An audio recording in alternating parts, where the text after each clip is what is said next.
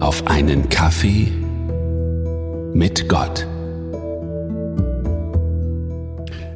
In meinem Urlaub am Neckar entlang bin ich an dem kleinen Städtchen Eberbach vorbeigekommen.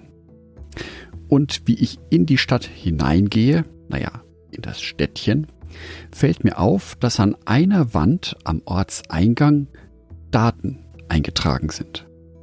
Der 30.12.1974, der 4.3.1956 oder der 24.05.1978.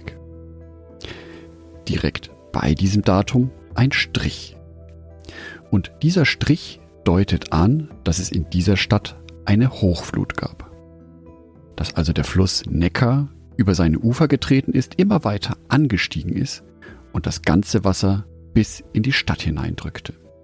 Die Datumsangaben und die Striche erinnern also an die schweren Zeiten, an die Krisen, die in Eberbach stattgefunden haben.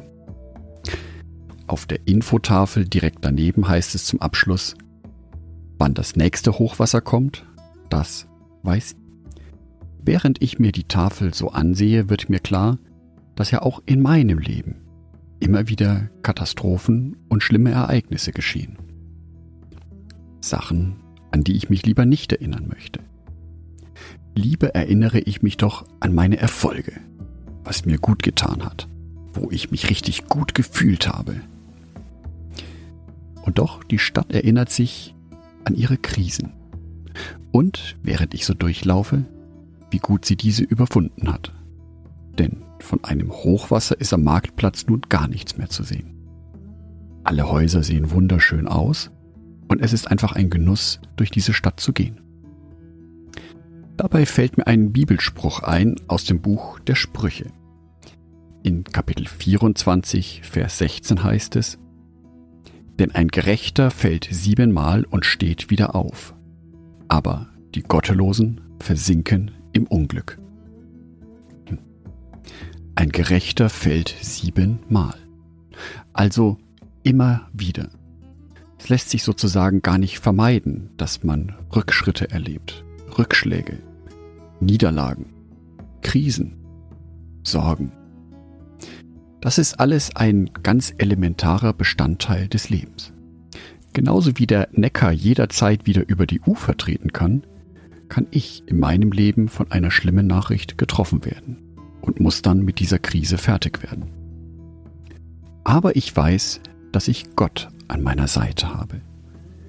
Und so falle ich zwar hin, aber mit Gottes Hilfe stehe ich auch wieder auf. Gott möchte mir nämlich helfen, auch durch die schweren Zeiten hindurch. Er ist nicht der Schönwettergott, bei dem immer alles wunderbar und toll ist, zu dem ich nur kommen kann, wenn es mir gut geht. Durch seinen Sohn Jesus Christus hat er selber schmerzhaft erfahren, wie grausam das Leben manchmal sein kann. Und daher versteht Gott mich. Mich und meine Sorgen und Nöte.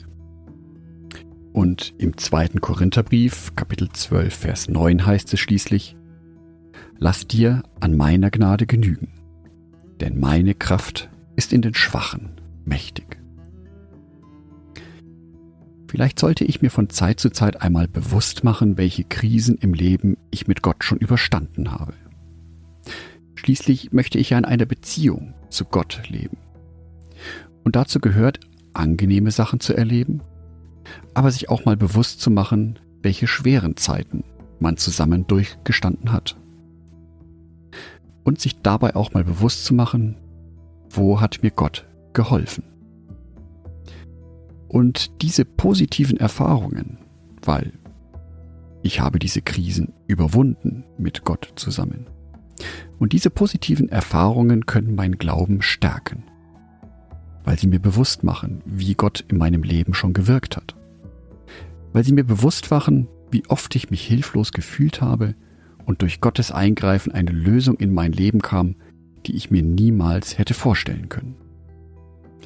Und dies kann mir helfen, zukünftigen Krisen und Problemen leichter zu begegnen.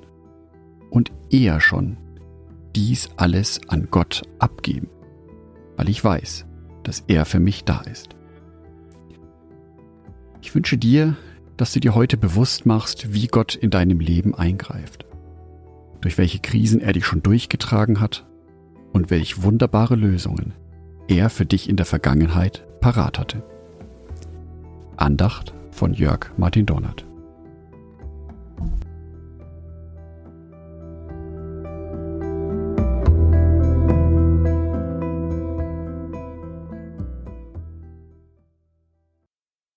Ein herzliches Dankeschön an alle meine Patreons, die es mir ermöglichen, weiterhin den Podcast auf einen Kaffee mit Gott zu produzieren. Herzlichen Dank an Sonitschka und an Andreas Pfeiffer. Auf Patreon kannst du mich bereits mit einem Euro monatlich unterstützen. Oder du lässt mir ein paar Sterne da. Das sagt dem Algorithmus nämlich, dass dies ein guter Podcast ist und wird so mehr Menschen angezeigt. Vielen Dank schon vorab.